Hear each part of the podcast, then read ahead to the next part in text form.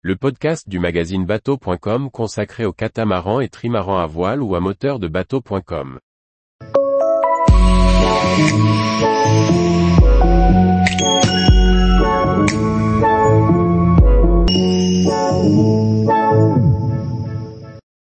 L'île de Saint, une escale au bout du monde qui mérite de sortir du rat.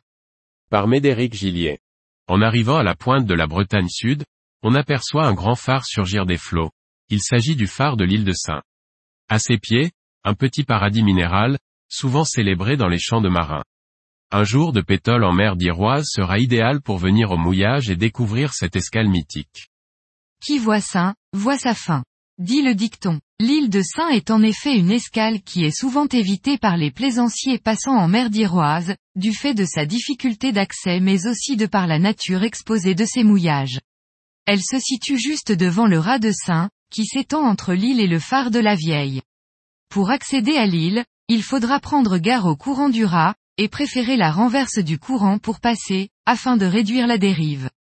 Trois chenaux différents vous permettent ensuite de progresser à travers la ceinture de rochers entourant l'île, pour venir ensuite mouiller, le chenal oriental, le chenal d'Arvadu et le chenal d'Anhésodie. Dans chacun des chenaux se situe un alignement indiqué sur la carte qui vous permettra de passer sereinement sans avoir à piloter les yeux rivés sur votre téléphone. Une fois arrivé aux abords de l'île, il vous faudra choisir un mouillage. Là, quatre solutions pour passer la nuit. Le mouillage à échouage dans le port. Si vous avez la possibilité avec votre bateau, de vous échouer, alors cette solution vous permettra d'être proche de la côte et protégé des vents et de la houle. Une petite recherche rapide d'un spot vous permettra de trouver sans trop de difficulté une zone de fond sablonneux. Le mouillage dans l'avant-port, si, comme la plupart, vous disposez d'un quillard ne permettant pas l'échouage, alors un mouillage dans l'avant-port au niveau du môle du Guernic est envisageable, mais cette solution reste compliquée à mettre en œuvre, sachant qu'il n'y a que très peu de place avant d'arriver sur les rochers, et qu'il vous faut laisser la place aux vedettes de manœuvrer pour accoster le môle. Le mouillage en eau profonde devant la pointe Argador. Ce mouillage est facilement accessible, au niveau de la bouée sur la carte, et autour des trois bouées présentes en réalité.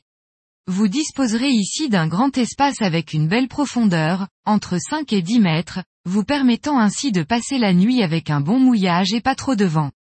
Ce mouillage a pour avantage d'être plus facile d'accès, mais il ne protège que des vents de sud à sud-ouest, et la houle, même d'ouest, viendra contourner l'île pour taquiner votre coque. Il est donc recommandé de n'y mouiller pour la nuit que dans de petites conditions.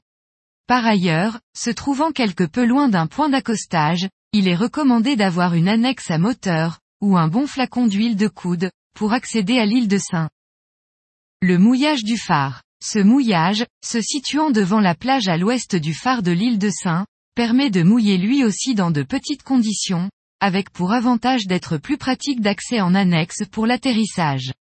Protégé des secteurs sud et ouest, ici aussi, la houle contournante viendra faire rouler votre bateau, attention donc à avoir un œil sur les conditions de houle prévues. Dans tous les cas, l'île de Saint est une étape à privilégier dans de petites conditions, l'idéal est un jour de pétole dans votre découverte de la mer d'Iroise, où en raison de la météo la navigation ne présente de toute façon que peu d'intérêt, où vous pourrez profiter de l'île sous le soleil et du mouillage plus tranquille. À terre, vous pouvez faire le tour de l'île en quelques heures seulement, et découvrir les paysages somptueux de la chaussée de Saint. Si vous avez de la chance, vous croiserez des phoques barbotant tranquillement, en dehors de la haute saison touristique.